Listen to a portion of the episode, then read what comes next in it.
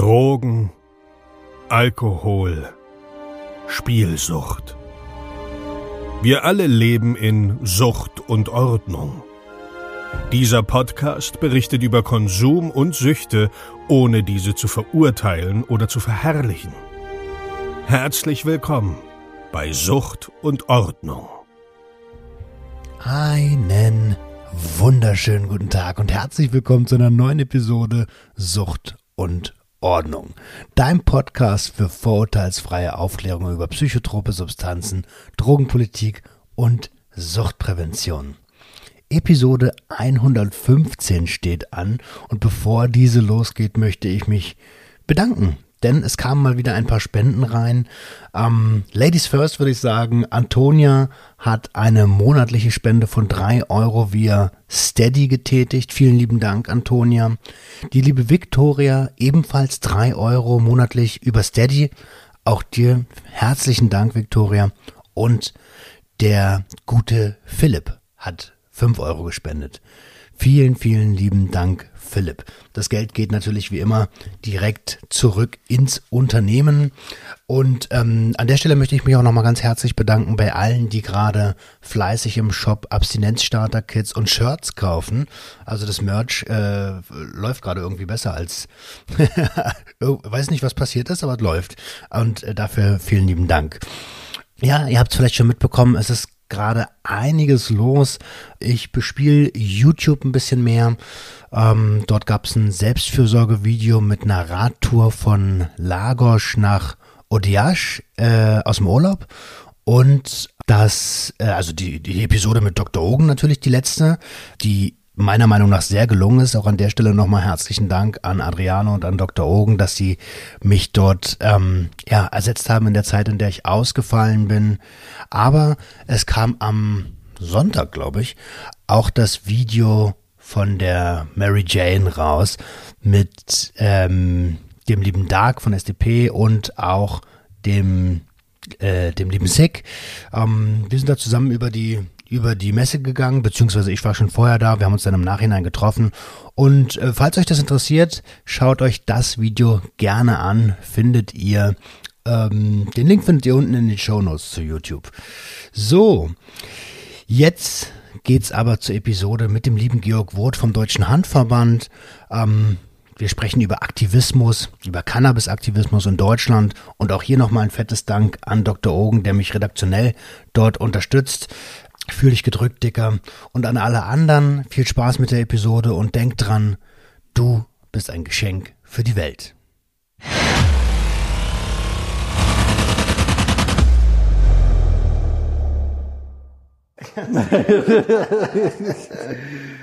Einen wunderschönen guten Tag und herzlich willkommen zu einer neuen Episode Sucht und Ordnung.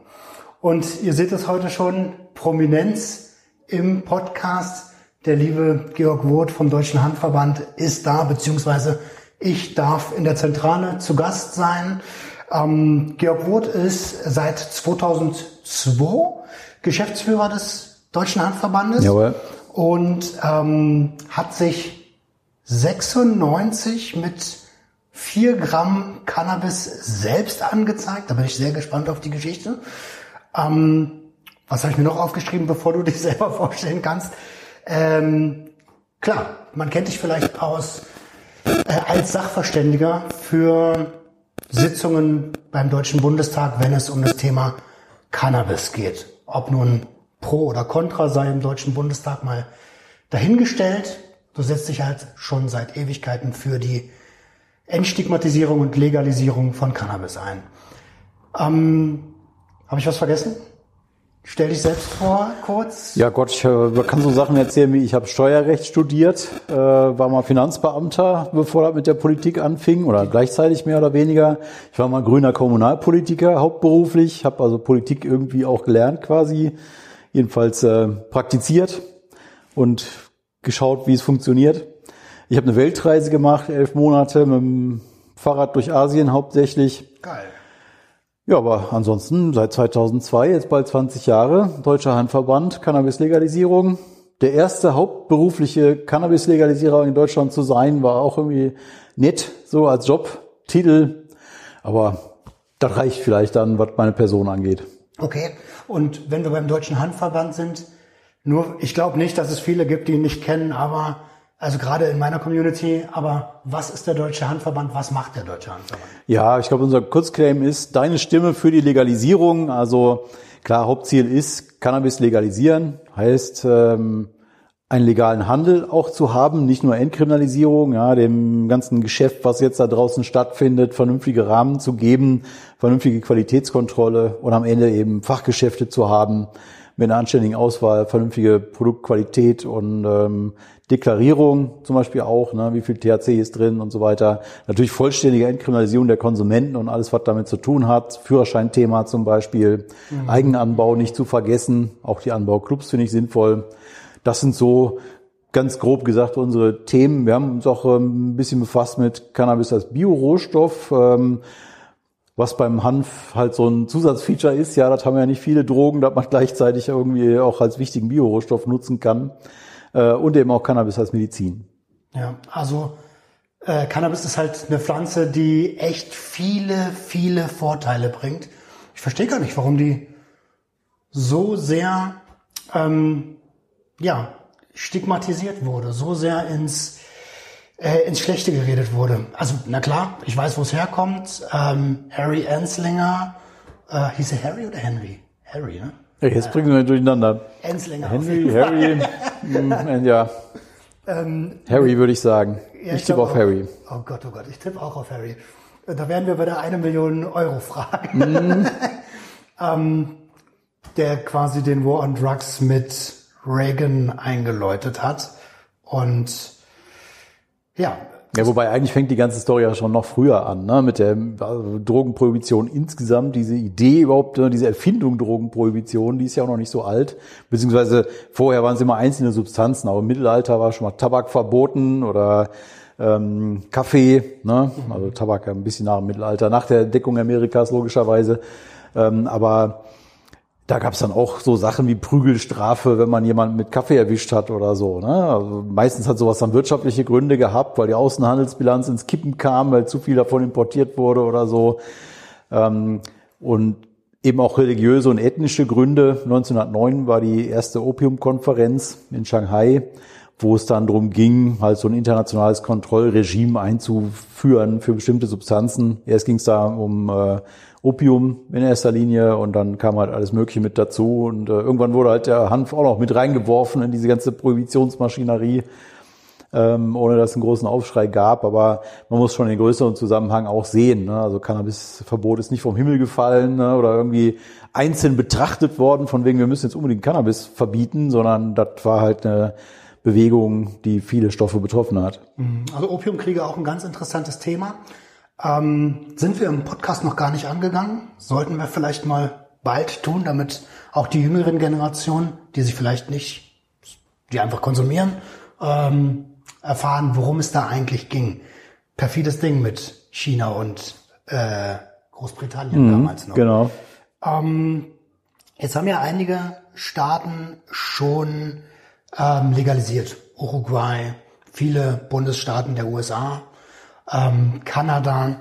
Und beim, bei uns ist es so nah wie eigentlich seit Ewigkeiten. Ja, schon immer. Ja, also seit Cannabis verboten wurde, waren wir noch nie so nah an der Legalisierung wie jetzt gerade, wo wir hier zusammensitzen. Genau. Also vor 20 Jahren kann ich mich erinnern, das war meine erste Hanfparade. Das dürfte 98 gewesen sein. Die zweite, wenn ich mich nicht irre, die es überhaupt gab.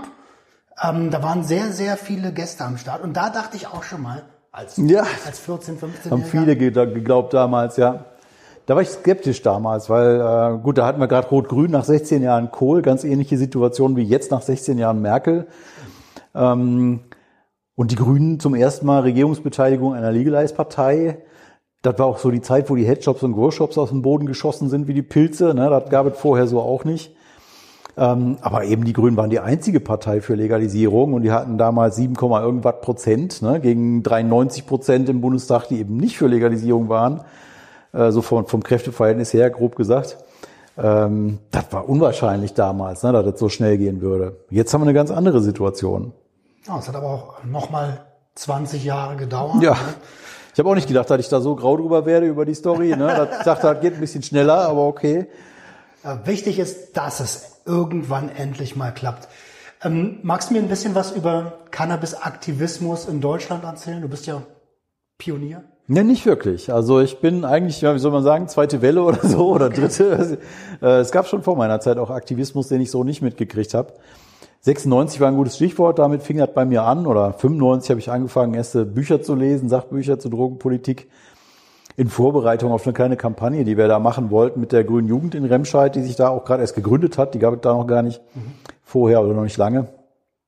Und da haben wir verschiedene Themen uns vorgenommen und dann Kampagne gemacht und verschiedene Aktionen dann im, im Zeitraum von ein paar Monaten. Und da haben wir halt uns mal Drogen vorgenommen und haben uns dann 96 ähm, haben wir eine Podiumsdiskussion organisiert und äh, ein Smoke-In gemacht in der Innenstadt von Remscheid damals schon. Äh, Flugblätter vor Schulen verteilt, war auch ein bisschen provokativ irgendwie. Und ich habe mich selbst angezeigt. Dann ähm, 1996 damals als Parteisprecher der Grünen in Remscheid, auch offiziell auf grünem Briefpapier, ne, Polizei einen Brief geschrieben, ja, äh, ich habe jetzt vier Gramm Gras zu Hause, ihr müsst das wohl leider abholen. Ne? Also Arbeit für einen Papierkorb wird eher eingestellt, ne? aber ich will damit den Unsinn dieser Papierkorbarbeit darstellen, während mein Nachbar Bier und Schnaps horten kann bis zum Umfallen. Ne? Interessiert keinen. Das ist Unsinn. Wie war die Reaktion damals? Interessant. Also die Medien waren sehr scharf drauf, sag ich mal. Also die haben dann schon bei der Polizei angerufen. Ne? Ich habe da, ich habe den Medien samstags vorab informiert mit äh, Sperre und so, ne? und habe dann sonntags kam ich vom Parteitag zurück, habe dann den Brief bei der Polizei eingeworfen und die, die Presse fragte dann schon immer, ja, haben Sie das jetzt wirklich gemacht? Ja, ja. Polizei hat das nicht bestätigt, ne? Und dann haben die bei der Polizei angerufen. Jetzt guckt doch mal im Briefkasten und so, ne? Und dann haben die erst die Anzeige gefunden. Ähm, haben sich Zeit gelassen von der Polizei aus. Die sind dann erst Freitag drauf, sind sie bei mir vorbeigekommen, hatten auch keinen Hund dabei ne, und haben gesagt, ja, ja, sie geben uns halt sicher eh freiwillig und so und habt denen noch Kaffee angeboten und dann sind die wieder, sind die wieder gegangen. Ne, war ganz, ganz korrekt soweit.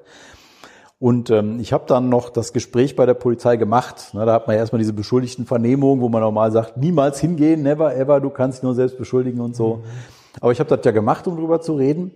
Äh, war auch entsprechend gleichzeitig in der Presse dann präsent. Also bevor ich da, bevor die Polizei bei mir war, hatte dann mittwochs zum Beispiel die Bildzeitung schon berichtet, bundesweit und so. So richtig, ähm, ja, war richtiger Hype damals. Ähm, und dabei habe ich gesagt, bei dieser Vernehmung da, dass ich mir das hab schenken lassen für diese Aktion. Und tatsächlich, ja, der Klassiker von wegen, du sollst nichts erzählen der Polizei, haben sie deswegen das Verfahren letztendlich nicht eingestellt. Erst hat der Staatsanwalt gesagt, besonderes öffentliches Interesse an der Strafverfolgung, weil die Jugend den Unwert des Geschehens nicht erkennen kann und so. Der Richter wollte aber nicht. Also Richter in Remscheid hat gesagt, ich öffne das Verfahren nicht. Äh, Einstellung ist wahrscheinlich. Was soll das? Mhm.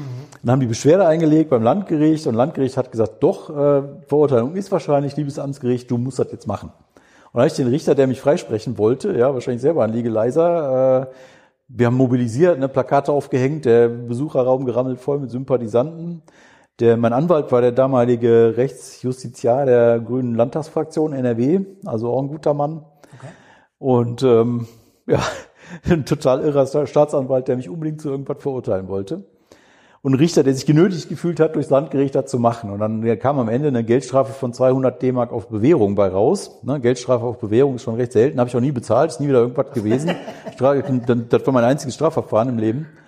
Ähm, ja, und dann habe ich aber Widerspruch eingelegt, ähm, eine Sprungrevision, wie das dann heißt, äh, am Ende bis zum Bundesverfassungsgericht. Also das stand auch im äh, Körner-Kommentar, dieser BTMG-Kommentar stand das lange drin. Ich weiß nicht, ob immer noch. Letztendlich haben sie mich verurteilt, weil es nicht zum Eigenverbrauch war. Geringe Menge. So, äh, ja, also Verfassungsgericht hat gesagt, eingestellt werden kann, soll bei geringer Menge zum Eigenverbrauch, wenn kein besonderes öffentliches Interesse an der Strafverfolgung ist. Staatsanwalt hat erst gesagt, besonderes öffentliches Interesse und Richter hat dann gesagt, okay, war nicht zum Eigenverbrauch. Du hast ja gesagt, hast ja schenken lassen für die Aktion. Das heißt, äh, ja, wenn man etwas besitzt, um es zur Polizei zu bringen und sich anzuzeigen, wird das härter bestraft, als wenn man damit erwischt wird. Lustig. Absolut. Und wieder so ein queres Ding einfach. Ne? Ähm, wie ging wie ging die äh, Geschichte des Aktivismus weiter, der, Hand, der Handverband? Ja, im Grunde, diese Geschichte hat mich wirklich dran genagelt. Ne? Sonst, deswegen erzähle ich das auch so ausführlich, weil sonst hätte ich vielleicht dann die nächste Themenkampagne gemacht, da irgendwie eins nach dem anderen, ne? zum nächsten Thema. Aber die Sache durch den langen Prozess hat mich da so dran genagelt. Und äh, dann haben wir auch weitergemacht. Dann haben wir danach äh, über die Grüne Jugend Bundesverband ähm, eine Selbstanzeigenkampagne organisiert. Da haben sich zwölf Leute in fünf verschiedenen Bundesländern alle am selben Tag selbst angezeigt, sind zur Polizei gegangen, zwei Gramm Dope auf den Tisch gelegt und gesagt, da bis zum Eigenverbrauch. Ne, dann haben wir das Thema halt auch erledigt, äh, von wegen kein, kein Eigenverbrauch. Die sind alle eingestellt worden, die Strafverfahren. Unter sehr unterschiedlichen Umständen übrigens. In Baden-Württemberg wollten die den Kollegen wieder nach Hause schicken und haben gesagt, ja, bist du verrückt hier, hau ab, ne? So, wir müssen dich anzeigen. und in Leipzig haben sie den Typen ein paar Stunden auf der Wache behalten, haben dem erst äh, unterstellt, er hätte, also das wäre kein Marihuana, ne? die kannten sich damals noch nicht so aus, kurz nach der Wende irgendwie, die wussten gar nicht, wie das aussieht. Dann haben sie gesagt, sie würden mit einem Hund, würden einen Hund holen, Hausdurchsuchung machen. Ja, sagt der Typ, okay, holt einen Hund, ne? Und dann haben sie keinen Hund gehabt und hin und her. Der Beamte völlig verzweifelt immer rausgelaufen, telefoniert mit dem Chef und so. Und dann haben wir angefangen, da anzurufen bei der Polizeidienststelle, so, ja, hier, LRG Drogen NRW, bla, bla, bla, was ist mit dem Typ, warum lassen sie den nicht laufen? Und dann der Jörg Kinetzki damals vom Hanf-Magazin, also Hanf, das Magazin, ähm, mhm. anders als heute. Früher gab's ja noch, die Grow gibt's immer noch, glaube ich. Mhm. Hanfblatt gab's damals noch. Stimmt. Und, das war die ähm, einzige Art, früher an Wissen zu kommen. Ja, genau. Also in meiner Jugend noch. Ja, da war noch nicht so Internet. 46, 56k, wie heißt das? Ach, du weißt schon, womit man sich eingewählt hat ins Netz damals. Ja, ja diese Piepsel-Modems, ja, ja, genau. Spannend, spannend. Ja, so, da bin ich dann halt dran hängen geblieben ne, und habe mich da zunehmend darauf spezialisiert, von erst einer sehr breiten politischen Palette, also Kommunalpolitik sowieso rauf und runter, alles, Fährentsorgung, alles, was man sich vorstellen kann, Müll, Kanäle, Strom, alles Mögliche. Ich war in drei Aufsichtsräten von verschiedenen kommunalen äh, Unternehmen und fand aber Drogenpolitik so spannend, dass ich gesagt habe, ja, da muss doch was gehen hier irgendwie, da muss man mal knacken können, die Nuss. Das war der, der Initialgedanke, dass da muss doch was veränderbar sein? Im Grunde ja, klar. Sonst, wenn ich nicht damals gedacht hätte, das ist irgendwie machbar, äh, hätte ich mich nicht darauf eingelassen. Ja, ich wollte schon die Legalisierung noch erleben und war auch sicher, dass ich das erleben werde. Mhm. Und bin auch heute noch. Ne? Also wenn ich eine normale Lebenserwartung erreiche, werde ich die Legalisierung erleben. Das habe ich mir damals gesagt und jetzt 20 Jahre später sage ich mir das immer noch oder 25 Jahre später muss ich jetzt sagen. Ähm, ja, wir schaffen das. Ja, das glaube ich auch. Also das hoffentlich in dieser Legislatur. Aber du hast eigentlich nach Aktivismus gefragt, ne? Bin jetzt ganz schön abgeschwoffen, ja, ähm, weil ich einfach über Aktivismus davor gar nicht so viel weiß. Du hast erzählt, die großen Hanfparaden damals in den mhm, 90ern, ne, die so riesig waren und die Leute halt so euphorisch von wegen, jetzt wird legalisiert und so. Als dann klar war, jetzt wird nicht legalisiert, sind die dann auch schnell wieder zusammengebrochen. Das ist halt so ein Strohfeuer gewesen. Ne? Man musste den Leuten wirklich, man muss den Leuten erklären, dass das eine chronische Krankheit ist, diese Prohibition weltweit und dass man die nicht mal eben so wegschnipst, sondern dass auch die Therapie eine Weile dauert, ne? Und da muss man halt echt Geduld haben. Was mir liegt eigentlich, ne? Ich mag auch so epische Computerspiele oder Romane und so was, ne? Also Herr der Ringe oder so, Hörbuch, super. äh, da kann man sich auch so einen Legalisierungsfilm über 20 Jahre geben. Oder 25. Ähm, ja, ist auf jeden Fall dann erstmal wieder verpufft. Das war dann sicher die erste richtig große Welle an Aktivismus vor Internet. Es gab aber schon mal zum Beispiel eine Bundeshanfkonferenz, also kurz vor meiner Zeit. In Darmstadt haben sich da schon Leute getroffen. Die Magazine gab es ja damals auch schon, wie erwähnt. Mhm. Grüne Hilfe gab es schon vorher, ne, als ich da aufgeschlagen bin und ich angefangen habe, mich umzugucken, was gibt es für Quellen. Ähm, was noch gab, war ENCOT, europäische das europäische Netzwerk äh, für Legalisierung, European Coalition on bla bla Drug Policy, irgendwas. Äh, da sind wir heute auch Mitglied. Das ist unser Dachverband auf europäischer Ebene. Ähm, und Akzept gab es damals schon. Ach, der, ähm, genau, der Dachverband der niedrigschwelligen Selbsthilfe, Drogenhilfeeinrichtungen, nicht Selbsthilfe. Und die sind auch immer schon für Legalisierung gewesen. Ne? Und das war auch so ein Anknüpfungspunkt, da bin ich auch schon ewig Mitglied.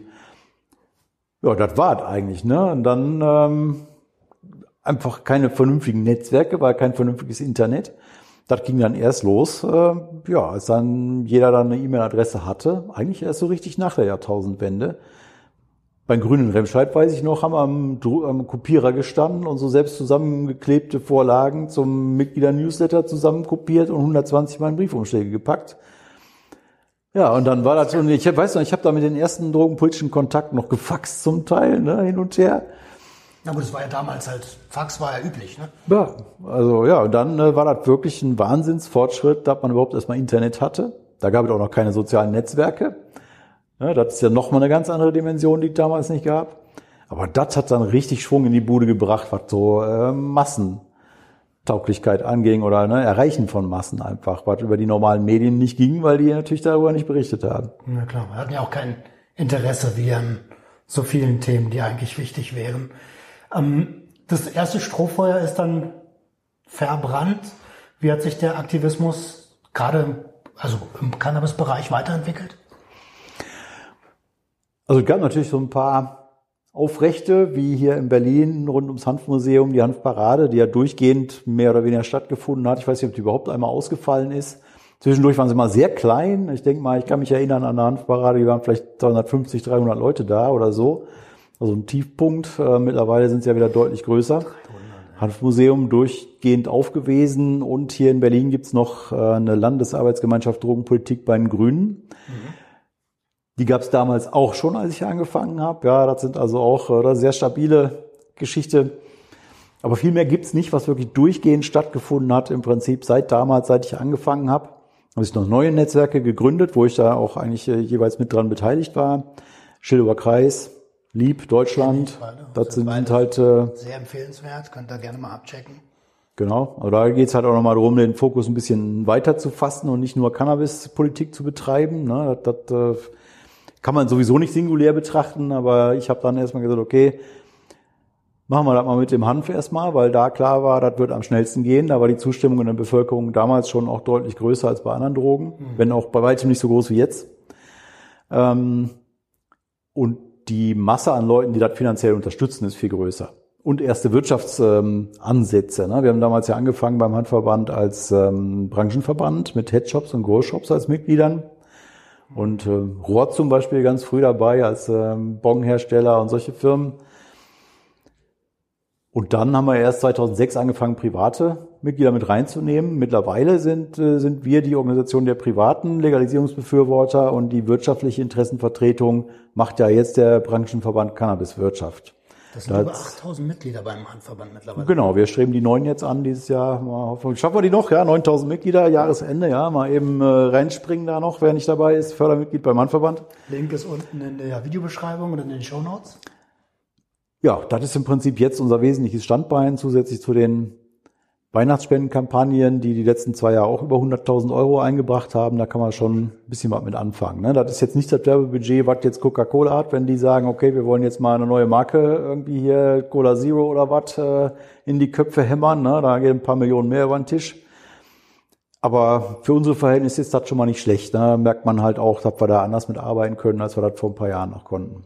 Wobei die Millionen im Fernsehen zu gewinnen war ja auch nochmal so ein Punkt. Ne? Einerseits, was, was die Finanzierung unserer Arbeits anging, aber auch als Beispiel dafür, wie, wie wir da schon in der Lage waren, mittlerweile Masse zu mobilisieren. Ich wollte gerade sagen, also das Publikum damals, ich kann mich noch genau daran erinnern, das Publikum damals war ja richtig euphorisiert und die hatten ja auch Bock, dass du gewinnst. Mhm. Ne? Das war mega, war mega mit anzusehen. Und ähm, wie war, wie, wie, also wie war damals der finanzielle Status? Die Millionen hat, also hast ja gerade schon gesagt, die hat sehr geholfen. Ja, ich denke 2013 bin mir jetzt nicht ganz sicher, könnt ihr nachgucken. Ich weiß nicht, ob seit 2013 oder 2014 stehen alle Einnahmeüberschussrechnungen auf unserer Seite auch unter DHV Finanzen. Ich meine, wir hätten unter 100.000 Euro Budget gehabt damals noch. Da war der DHV zehn Jahre im Betrieb, aber immerhin schon, schon wesentlich größer, auch, auch mit dem Budget als alles, was es vorher jemals gegeben hat. Ne? Es hat noch nie hauptamtliche Legalisierung in Deutschland gegeben. Wir waren damals dann zu dritt, drei Teilzeitbeschäftigte vor der Millionärswahl. Und ja, dann halt eine Million, die abzüglich Einkommenssteuer äh, voll in DHV geflossen ist. Dadurch, dass ich auch relativ viel investiert habe im ersten Jahr und der DHV äh, diese, diese Firmen, dieses Firmenkonstrukt hat, habe ich noch ordentlich Steuern gespart, so dass dann tatsächlich am Ende äh, über 800.000 Euro reingeflossen ist in die Sache. Und äh, dadurch sind wir halt deutlich schneller gewachsen, konnten investieren. Die DHV-News gibt's erst seitdem zum Beispiel. Erst da konnten wir uns dann den Videoraum leisten, den du eben gesehen hast, ne, dass einfach Kamera da ist, äh, einfach Lampe an, ne, kannst losquatschen Schöner und eben Raum, schöner Greenscreen. Und äh, da- das ist ja auch krass. Das verfolgen mittlerweile auch mehrere. Ein paar, paar 10.000 Euro Paar Zuschauer in der Woche 10.000 habe ich da, genau. Die letzten zwei Ausgaben sind über 100.000 gewesen, 185 die erste nach der Bundestagswahl jetzt. Das ist schon dolle Zahlen. Ne? Ich habe damals, als ich angefangen habe, habe ich gedacht, na ja, so 2000 Zuschauer pro Ausgabe würde ich mittelfristig anstreben. Ne? Da wäre ich schon zufrieden mit, wäre schon gut. Ja, das ist ja gewaltig, ne? was, was jetzt da irgendwie an, an Masse zusammenkommt, die, das, die da mitfiebern. Macht sich halt bemerkbar da draußen. Ne? In der Stimmung der Bevölkerung, die reißen auch dann andere mit, die ganzen Leute. Also ich meine, das sind ja wirklich schon die Eingefleischten, die sich dieses Gequatsche da reinziehen, ne? stundenlang, wie auch hier jetzt so. Da muss man schon echt Interesse haben.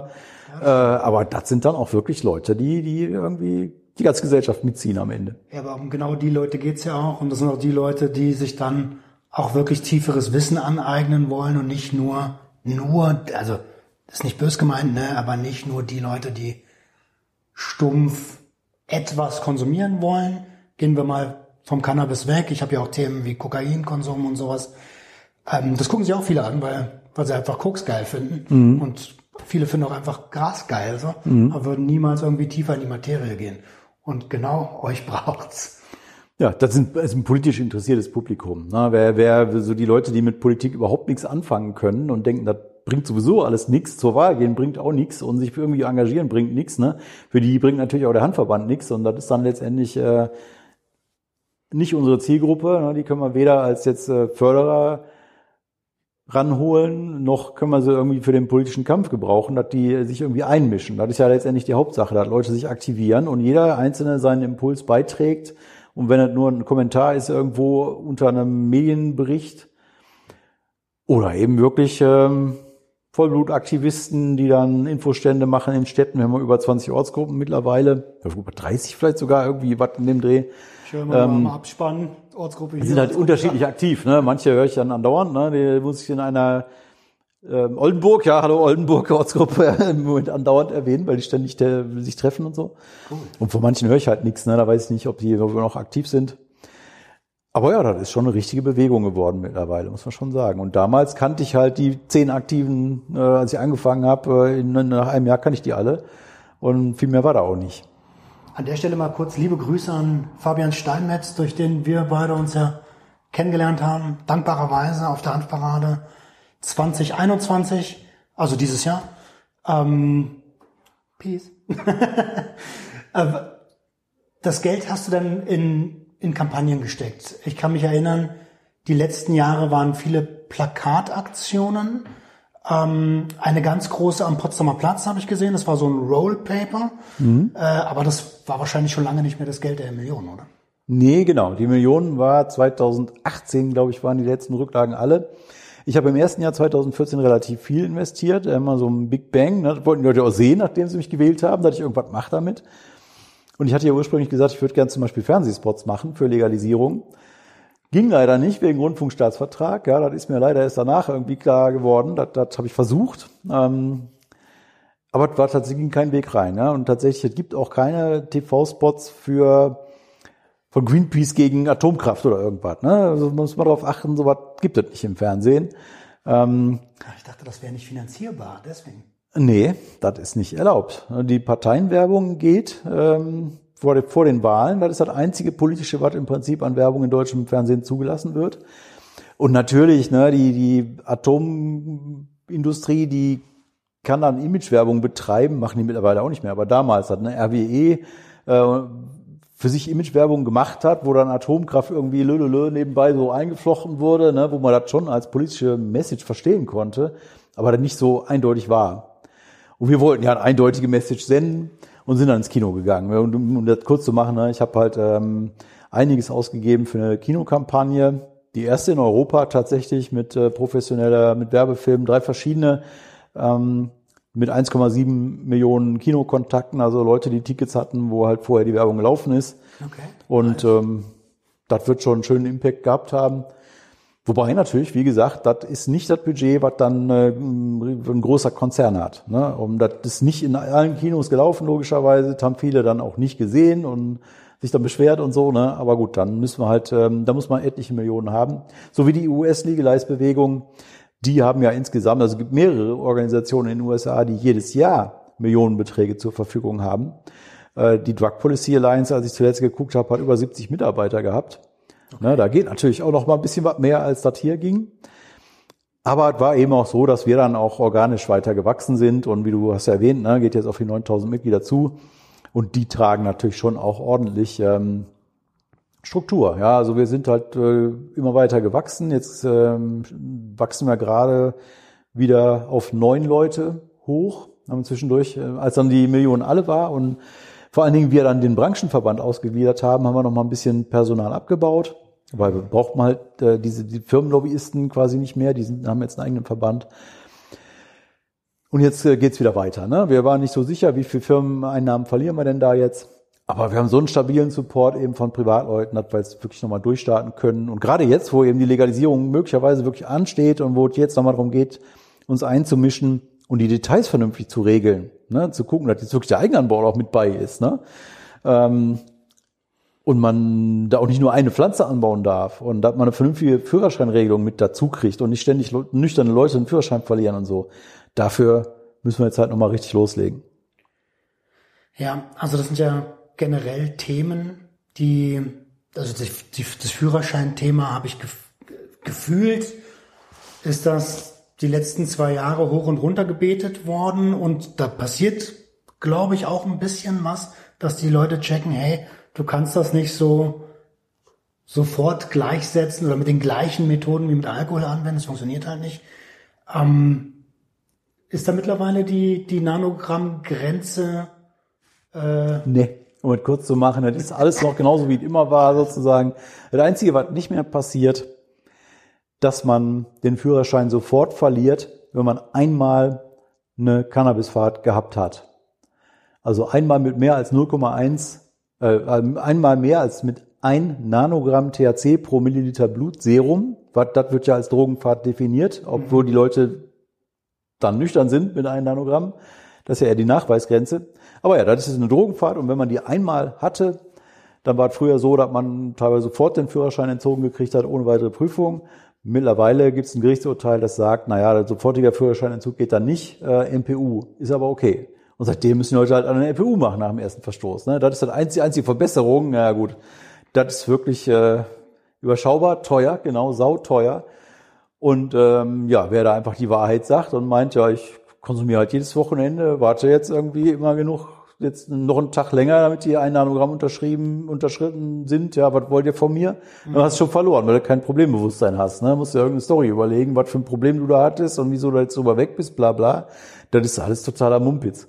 Ja, absolut verrückt. Und bei den anderen Drogen, ja, wo du und eure Zuschauer euch auch viel mit befasst, da ist das ja sowieso noch schlimmer. Da bist du sofort weg vom Fenster mit dem Führerschein, auch wenn du mit Besitz erwischt wirst mit, ne, mit einer Pille erwischt, Ecstasy oder was, oder ein halbes Gramm Koks oder so, und dann die Polizei meldet, hat ja immer an die Führerscheinstellen, auch bei Cannabis, bei allen Drogen. Bei Cannabis passiert erstmal nichts, bei allen anderen Drogen hast du verloren. Ne? Also das ist ja auch derbe. Obwohl eigentlich alle Substanzen weniger Einfluss auf die Fahrtüchtigkeit haben als Alkohol. Fast alle. Ja, so gut wie alle. Ne? Also gut, ich kenne jetzt niemanden, der sich auf Acid ans Lenkrad setzt. Sollte man auch nicht tun. ähm, generell geht es ja auch bei der, also generell sollte man einschätzen können, hey, wann bin ich ein bisschen zu drüber? Kann ich jetzt noch ein Fahrzeug führen? Und auch hier in der Legalis äh, Legalisierungsdebatte von Cannabis wird ja von Prohibitionisten immer gesagt, oh, jetzt gerade habe ich es erst gelesen, der ähm, wer Polizeigewerkschafts wie heißt er denn? Ja, beide Polizeigewerkschaften haben sich, sind gerade auf die Barrikaden gegangen, ne? Ja. DPOLG und GDP, alle beide. Ich wollte den Namen sagen, aber der ist der. Wendt, der bekannteste ist Wendt, das ist der Chef von der Dipol G. Ich meine den anderen, glaube ich. Rein, doch, Rainer, Rainer Wendt? Mhm. Rainer Wendt, genau den. Äh, ob wir wollen, dass nur noch Kiffer im Straßenverkehr sind. Ey, das ist ja erstmal scheißegal, ob das ein Kiffer ist. Wichtig ist, dass der fahrtauglich ist, ne, die Person. Und um was anderes sollte es gar nicht gehen in der STVO. Ja, als wenn wir jetzt irgendwie sagen würden, wenn man Cannabis reguliert, ja, und äh, Fachgeschäfte für Erwachsene einführt, anstatt dass die auf dem Schwarzmarkt kaufen, dass sie dann auf einmal alle mehr bekifft waren als vorher. Was ist das für eine Logik? Warum sollten sie? Ja, bloß weil ich das Zeug im Fachgeschäft gekauft habe und nicht irgendwie an der U-Bahn-Haltestelle. Warum soll ich deswegen jetzt mehr Auto fahren? Also wenn ich bekifft bin, das ist Quatsch einfach. Absolut. Die, die setzen halt immer voraus, dass der Konsum zunimmt nach der Legalisierung. Ne? Das ist immer das Ein und Alles bei jedem Argument. Du kannst eigentlich jedes andere Argument darauf zurückführen. Jedenfalls, wenn, solange dein Gesprächspartner daran glaubt, dass das Verbot den Konsum senkt. Und damit, insbesondere bei Jugendlichen, ne? und damit auch die problematischen Konsummuster reduziert, ähm, problematische Fälle reduziert. Wird alles darauf zurückgebracht. Ne? Wenn du sagst, das ist aber so sauteuer, das Ganze. Ne? Wir, wir verbrennen Polizeistunden ohne Ende. Dann kriegst du die Antwort, ja, das ist es aber wert, weil wir retten da, wenn auch nur ein einziger Jugendlicher gerettet wird, na, dann war das wert. Oder wir fördern organisierte Kriminalität, ist mir egal, ich will die Jugend retten ne? und so weiter. Das Ganze ähm, fängt also an dem Punkt an. Ja? Rettet das irgendwen, dieses Verbot oder nicht? Und tut halt nicht. Du hast ja schon gesehen, ich habe gerade den hier gemacht, da kriege ich Kopfschmerzen von, weil es so schwachsinnig ist. Das sind, ich verstehe das immer nicht. Das sind gebildete, gebildete Menschen. Und wenn die die Zahlen sehen, über Jahre hinweg, dass Kriminalisierung, also dass ein Verbot das nicht aufhält und eine Legalisierung ist wahrscheinlich, also vielleicht, vielleicht würden die Zahlen nicht sinken, aber wenigstens würden die Leute wissen, was sie da tun. Sie werden aufgeklärter. Dann verstehe ich nicht, wie man dagegen sein kann. Ich verstehe es einfach nicht. Mhm. Also ja, das sind, ähm, glaube ich, auch so von der von der Struktur dieser Menschen her. Ne? Das sind ja überwiegend sind jetzt doch äh, AfDler und Unionler. Mhm. Das sind die einzigen Parteien im Bundestag, äh, die das noch gut finden, wie es jetzt ist. Und die haben eher so ein äh, Obrigkeitsdenken. Das siehst du auch in der Parteistruktur, ne? wie Programme zustande kommen zum Beispiel und so. Ne? Das geht von oben nach unten. Und da ist halt irgendwie Disziplin in der hierarchischen Struktur angesagt. Und wenn dann von oben gesagt wird, so und so ist das, oder das ist verboten, dann äh, sind das Leute, die sich tendenziell äh, daran halten, egal ob das Sinn macht oder nicht. Und äh, so hatte auch zum Beispiel, ich hatte diese Woche ein langes ähm, Radio-Kontroversgespräch, Deutschlandfunk, mit dem äh, Alexander Kraus von der CDU, okay. der auch von sich geschlossen hat und gesagt hat, ja, aber wenn, wenn, ich, wenn ich mich da reinversetze, ne, wenn das verboten ist, ich würde mich, da, würde mich daran halten. Ne? Wegen dem Verbot habe ich da noch nie dran gedacht zu kiffen und so. Ja, dann denkt ihr, dass das bei allen so ist und dass logischerweise das Verbot irgendwie den Konsum senkt. Da muss man erstmal erklären, dass das bei den, bei den Betroffenen nicht funktioniert, weil die kein Unrechtsbewusstsein haben. Ne, die das, Verbote funktionieren, wenn man selber auch irgendwie einsieht, warum das verboten ist. Also zumindest tendenziell haben die dann die Wirkung, dass man vielleicht irgendwie drüber nachdenkt nochmal. Zum Beispiel, dass man nicht mit 120 durch die Stadt ballert irgendwie mit dem Auto, weil man da andere Leute gefährdet. Oder dass man seinen Nachbarn nicht umbringen darf. Ja, das sieht man ja irgendwie ein. Das hat irgendwie gesellschaftsschädlich ist ne? und dass das vernünftig ist, dass das verboten ist. Das, weil es halt auch Sinn macht. Das ja. da, also weißt, da geht's um moralische, um den moralischen Kompass. Genau, ja. Und wenn ich jetzt selber etwas konsumieren will, egal was, was hat mir da jemand anders reinzureden, wenn ich niemand anderen in Gefahr bringe. Genau. Und da kommt ja auch die, der Punkt mit rein, dass meiner Meinung nach verfassungswidrig ist auch das Ganze, weil da ein massiver Eingriff mit strafrechtlichen Mitteln in deine Persönlichkeitsrechte stattfindet. Ohne dass das vernünftig begründet ist, das ist nicht, nicht verhältnismäßig, das äh, Instrument ist gar nicht geeignet, um sein Ziel zu erreichen. Ne, das, das ist einfach, ähm, das geht nicht so. Ich bin mal gespannt, was der Verfassungsrichter dazu sagt. Das ist ja auch einer der Wege, den wir jetzt gerade gehen. Mhm Mal sehen, wer schneller ist jetzt, ne? Politik oder Verfassungsgericht und das Ganze zu beenden. Schauen wir mal. Ich würde gerne noch mal ganz kurz auf den Aktivismus zurückkommen. Denn als der Handverband gewachsen ist, gab es ja sicherlich auch Gegenwind. Wie sah denn der aus? Ja, tatsächlich gab es eigentlich wenig Gegenwind. Ah, das ist ähm, auch nicht politisch. Ja, politisch nicht. Ja, Gott, ja klar. Natürlich gab es jetzt irgendwie die Leute, die nach wie vor für fürs Verbot sind. Aber wirklich organisierter Gegenwind in dem Sinne eigentlich eher nicht. Also ich fand das eher umgekehrt erstaunlich, von wo überall dann Zustimmung kommt. Meinetwegen Finanzamtsprüfung, ja, ist ein Betriebsprüfer da, na, dann prüft er dich und dann geht er irgendwann und sagt, ja, viel, viel Erfolg noch ne, mit Ihrem Projekt, ja, und so. Ja, okay, danke. Also, das äh, war eigentlich immer schon so. Ich habe äh, auch persönlich, ne, damals in Remscheid war ich ja damit auch sehr persönlich in einer relativ kleinen Stadt als bekannter Mensch, als bekannter Politiker damit verbunden und habe auch damals schon, obwohl die Zustimmung zur Legalisierung bei weitem noch nicht so weit war wie jetzt, ganz wenig negatives Feedback von irgendwelchen Leuten gekriegt. Und dann ist ja auch so, dass die Gegner, es gibt viele Leute, die dagegen sind, aber die engagieren sich da nicht. Ne, die, die haben da kein Herzblut drin, jetzt unbedingt Leute zu bestrafen zu wollen, ne, dass das unbedingt so bleibt, dass Leute bestraft werden, weil die Hand rauchen oder so. Ne, finden das irgendwie passiv richtig, dass das verboten ist, weil sie es irgendwie für gefährlich halten und denken, dann ist das besser, wenn das verboten ist. Und wenn das verboten ist, ist es ja irgendwie weg.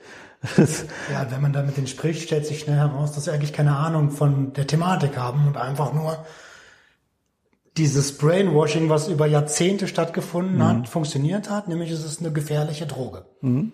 Naja, auf jeden Fall, die, die sind nicht wahnsinnig engagiert und das war damals schon so. Ich hatte gesagt, bei dieser ersten Kampagne 96 haben wir auch eine Podiumsdiskussion gemacht. Wir haben keinen Gegner gefunden. Kein CDU-Menschen, niemand von der Polizei und nix, ne? Und das hat sich durchgezogen. Habe ich immer wieder, dass Leute vor Ort irgendwo in den Städten eine Diskussionsrunde machen wollen und dann ganz verzweifelt fragen, wer kann man ja noch fragen, ja, der dagegen hält das will halt, das, den Schuh will sich auch keiner anziehen. Ne? Insofern ähm, habe ich jetzt persönlich mit Gegenwind nicht viel zu tun gehabt. Oder auch als Handverband haben wir nicht viel Gegenwind gehabt. Spannend. Und trotzdem dauert das so lange, ähm, Akzeptanz in der Gesellschaft zu schaffen und äh, in der Politik vor allen Dingen. Ähm, welche Aktionsformen hältst du für eher sinnvoll und welche für eher nicht sinnvoll? Ja, das ist eine ganz schwierige Frage. Ne? Das fächert sich ja auf in alles Mögliche, auch bei uns, bei dem, was wir als Handverband ganz offiziell so machen. Einerseits eben Öffentlichkeitsarbeit, möglichst versuchen, eine Mehrheit der Bevölkerung auch hinter uns zu kriegen, wo sich wahnsinnig viel getan hat, auch in den 20 Jahren, 25. Ähm, was dann auch wieder verschiedene Komponenten hat. Das sind dann Leute, die an Infoständen irgendwo stehen äh, in der Innenstadt, ähm, bis hin zu meinen Pressegesprächen, die ich diese Woche wie am Fließband jetzt die ganze Zeit mache. Mhm. Oder auch ähm, Printmaterial, Flyer, Aufkleber und so weiter, die wir in hunderttausenden Stück über unseren Online-Shop verbreiten und von ehrenamtlichen Leuten dann überall verteilt werden. Dann eben Lobbyarbeit auf die eine oder andere Art, teilweise öffentlich sichtbar, eben durch Auftritte als Sachverständiger in Parlamenten, nicht nur im Bundestag, äh, aber hauptsächlich Hintergrundgespräche, von denen kein Mensch irgendwas mitkriegt, ähm, sowohl mit Journalisten als auch mit Politikern. Das gehört halt alles irgendwie dazu. Und dann eben die Demos, die stattfinden. Nochmal ganz was anderes. Online-Aktivismus, der auch irgendwie eine große Rolle spielt mittlerweile. Und ich will gar nicht sagen, jetzt was da irgendwie der Königsweg ist oder ne, von wegen auf das eine kann man verzichten und das andere würde uns zum Durchbruch verhelfen, sondern das geht alles Hand in Hand. Jeder einzelne Impuls, ähm, jeder Kommentar, den irgendwie jemand schreibt irgendwo, geht mit auf diesen ganzen Berg der Bemühungen ähm, oder ins Fass, was irgendwann überläuft, wie auch immer man das jetzt irgendwie sich das Bild malen will. Ähm, auf jeden Fall bringt uns den Durchbruch näher. Bei juristische Vorgänge zum Beispiel. Ne? Ich habe ja erwähnt, äh, Verfassungsgericht muss sich jetzt damit nochmal befassen. Das äh, ist ja auch äh, eine Kampagne gewesen, die wir ein Jahr lang durchgeführt haben mit einer Mustervorlage, die Richter, aber auch Betroffene nutzen konnten, um mit der Begründung, die da aufgeschrieben worden ist, auf 60 Seiten oder so, damit sich durchzuklagen bis zum Verfassungsgericht oder Richter eben, die dann sofort nach Karlsruhe durchreichen können, von wegen überprüft hat mal, äh, wenn ich hier die Leute verurteilen soll, äh, das, das kommt mir verfassungswidrig vor. Was unter anderem Richter Müller ja auch gemacht hat, als erster und nicht der einzige geblieben ist. Und ähm, ja, das ist dann auch ein Weg, der aber erstmal, also der irgendwie vor einem liegt, ja, da ich habe schon seit Jahren immer gedacht, okay, muss man nochmal angehen, das Thema. Ich war ja selbst bis zum Bundesverfassungsgericht, 96 mhm. bis 98 oder was. Müller war auch schon mal da, 2002. Und ähm, da müssen aber Dinge zusammenkommen. Ne? Manchmal ist, die, ist der beste Weg auch der, wo sich die Gelegenheit ergibt. Wo die richtige, richtigen Leute mit dem richtigen Know-how auf der Matte stehen, wo entsprechende Kleingeld da ist, äh, was man dafür braucht. Ne? Es gab auch Zeiten, da hätte ich mir das gar nicht leisten können, so eine Kampagne zu fahren als Handverband. Allein schon um die Anwälte zu bezahlen, die dann so eine Mustervorlage machen. Oder auch eben äh, dann entsprechend Leute zu haben, die als Betroffene klagen oder eben als Richter durchziehen und so. Ne? Da muss man dann eben auch die richtigen Leute haben, die den langen Atem haben, von denen du sicher bist, die ziehen das auch durch. Und die können auch mit Medien reden und so. Ne? Sonst macht das alles keinen Sinn, wenn du keinen Fall hast. und ja, da muss das irgendwann kommt das dann zusammen. Ne? Irgendwann muss im richtigen Moment zuschlagen, so ungefähr. Ich kann mir nur vorstellen, dass solche Aktionen halt auch mehr mediales Interesse haben als eine Flyer-Aktion. Also ja, das mag sein, genau. Öffentlichkeitsarbeit geht halt entweder über Medien, über Bande dann, ne, mit aber viel größerer Reichweite und Verstärkungskraft. Aber jeder einzelne Flyer, den du irgendwem in die Hand drückst, ist auch irgendwer jemand, ne, der so einen Impuls kriegt. So. Ja, stimmt. Als denn die Social Media, du hast es ja vorhin schon mal angesprochen, früher gab es das noch nicht, als Social Media dann ähm, auf dem Tisch lag, war das, äh, hat es nochmal einen ordentlichen Push gegeben oder geht die Hauptaktivi, äh, die, die Hauptaktive, der Hauptaktivismus mittlerweile über die sozialen Medien? Das will ich schon sagen, dass wir da nochmal einen ordentlichen Schub gekriegt haben. Die Frage ist nur, was wäre passiert, wenn wir sie nicht gehabt hätten? Ne, also ich meine, Homepage hatten wir ja da schon sozusagen. Ne? Damit fing das ja an. Ich weiß gar nicht, wann wir, Facebook war das erste, wo wir reingegangen sind, wann wir das ernsthaft betrieben haben. Das war auf jeden Fall, denke ich mal, nach 2010. Das ist gar nicht so lange her letztendlich. Ne? Und vorher war nicht viel mit sozialen Medien. Da war erstmal so, ich, ich, ich, weiß noch genau, ich habe um Silvester 2000 rum habe ich das erste Mal was von Google gehört dass es eine Suchmaschine gibt, mit der man Homepages auch durchsuchen kann. Bis dahin ist man halt, hat man irgendwie gehört, okay, die Remscheider Grünen haben eine Homepage und dann hat man irgendwie einen Flyer gehabt, wo das drauf stand, dann hat man grüne Remscheid eingegeben dann war man da, so, ne? Und ist dann den Links gefolgt, die dann auf den Seiten waren. Äh,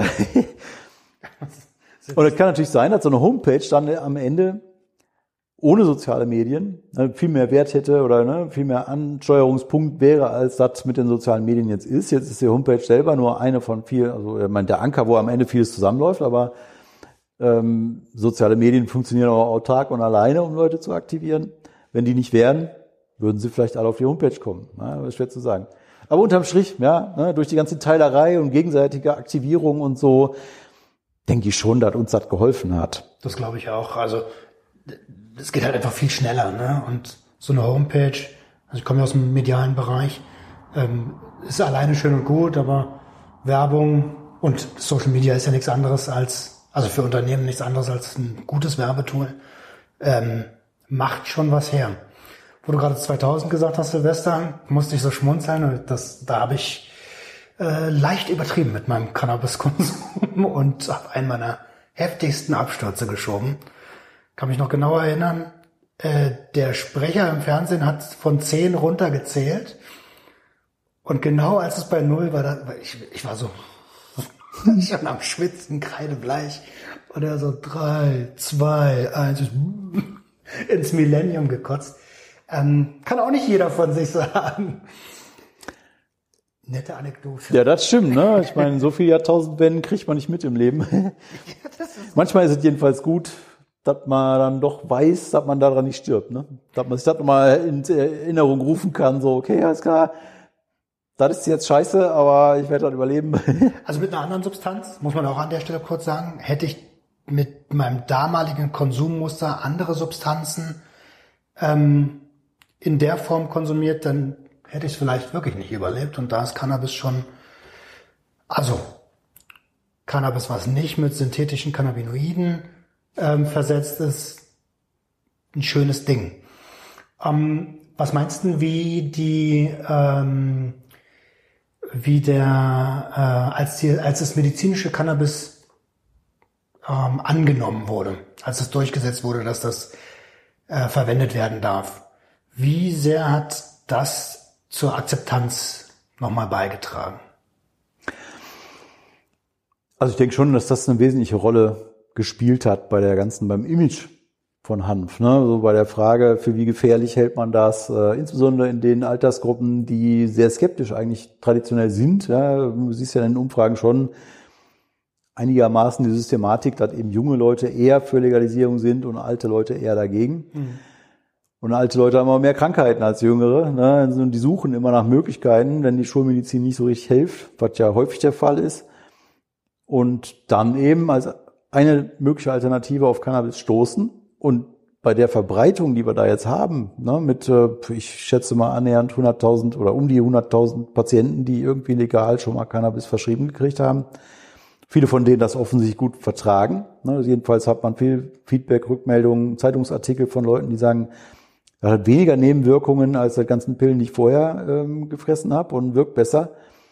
Und das ist dann so ein Aha-Erlebnis, ne, für die Leute, wenn die dann bis jetzt Cannabis für eine gefährliche Droge gehalten haben, die unbedingt verboten bleiben muss, und dann mitkriegt, das bekommt den Leuten besser als die Tabletten, die ich vom Arzt vorher gekriegt habe. Das ist halt schon ein Gamechanger irgendwie. Absolut. Jetzt müssen wir nur irgendwie noch den, den Ärzten das erleichtern, das auch verschreiben zu können. Ne? Also ich habe in der Familie eine Allgemeinärztin, ähm, die mich gefragt hat, du, ich würde das wirklich gerne mal verschreiben, aber das ist auch für uns total schwierig, weil wir da kaum Weiterbildungsmaßnahmen bekommen und weil's, weil die Anträge auch seitenlang sind. Wie kriegt man das denn gedeichselt? Also das ist mal grundsätzlich für die jetzige Situation. Wir haben eine Verschreibungshilfe für Ärzte, auch im DHV-Shop. Denke ich zumindest, ja, müssen wir mal gucken, aber ich denke schon, äh, kann man bestellen bei uns. Ne? Vielleicht im Zweifelsfall auch einen Arzt mitbringen oder seinen Verwandten, die Ärzte sind und sich genau solche Fragen stellen. Ansonsten vielleicht auch nochmal melden bei der Arbeitsgemeinschaft Cannabis als Medizin oder für Cannabinoid-Medikamente genau genommen. Äh, findet man im Internet. Franjo Grotenherm ist ja auch äh, ein bekannter Name. Absolut. Die haben unter anderem eine E-Mail-Liste für Ärzte, die sich dafür interessieren, die verschreiben wollen und ähm, machen auch Fortbildungen in dem Bereich. Und da kann man dann so Fragen klären, vielleicht sich auch mal erstmals irgendwie helfen lassen, wenn man da diese ganzen tausend Seiten da ausfüllen muss und so. Aber grundsätzlich ist der Aufwand für einen Arzt, wenn er zum ersten Mal Cannabis verschreibt, äh, schon sehr hoch. Ja, da die Leute hohe Hürden haben, sich da wirklich reinzufilzen, irgendwie ist schon verständlich. Zumal, wenn sie das dann auf Kasse machen wollen oder müssen, ein Patient kann gar nicht anders als auf Kasse, da fängt es ja, dann wird es ja jetzt richtig kompliziert. Ne? Und da ist dann eben auch die Erfolgsaussicht nicht so rosig, wenn es nicht um Schmerzen geht. Ne, die Kassen haben ja im Prinzip die Maxime ausgegeben bei Schmerzen. Mag das vielleicht helfen? Könnte sein, ja, da gewähren wir euch eine Genehmigungsquote von zwei Drittel. Und alles andere braucht ihr gar nicht jetzt zu beantragen, so ungefähr. Ja, das, äh, da sind die Genehmigungsquoten sehr gering. Und entsprechend gehen die Anträge auch nur noch für Medizin ein, mehr oder weniger, obwohl ja die Anwendungsbandbreite für Cannabis als Medizin total groß ist.